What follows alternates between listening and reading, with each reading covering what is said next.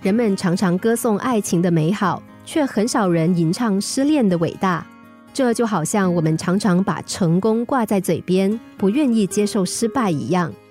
失恋这件小事，本质就像一个蹒跚学步的孩子摔倒了，难道他从此就不再走路了吗？有一个求职者正在面试，面试官出了这样的一道问题，说：“假如你的手上有一个很重的东西，这个时候有人不小心碰到了你的手，你手上的东西就要掉下去了，已经来不及抢救了。”你该怎么办？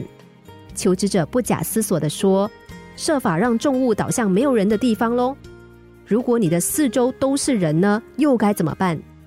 求职者想了想，回答说：“让重物倒向男人，而不是倒向女人；让它倒向男人的次要部位，而不是他们的要害部位。”面试官脸上露出满意的微笑，当场决定录用他。可是，这个故事跟爱情有什么关系呢？当失败已经确定了、不可避免的时候，也要选择最好的方式。遭遇失恋，就像是遭遇到重物必然砸伤人一样，把伤害降低到最小，是我们人类的本能。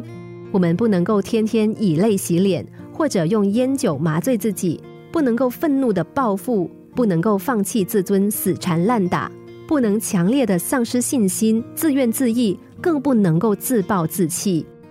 未经失意，不懂人生；未经失恋，不懂爱情。失恋啊，只不过是我们人生路上一段不如意的小插曲而已。人与人之间，没有谁离不开谁。太阳还是照样每天升起，我们的生活依旧要继续。心灵小故事，星期一至五下午两点四十分首播，晚上十一点四十分重播。重温 Podcast，上网 U F M 一零零三 t S G。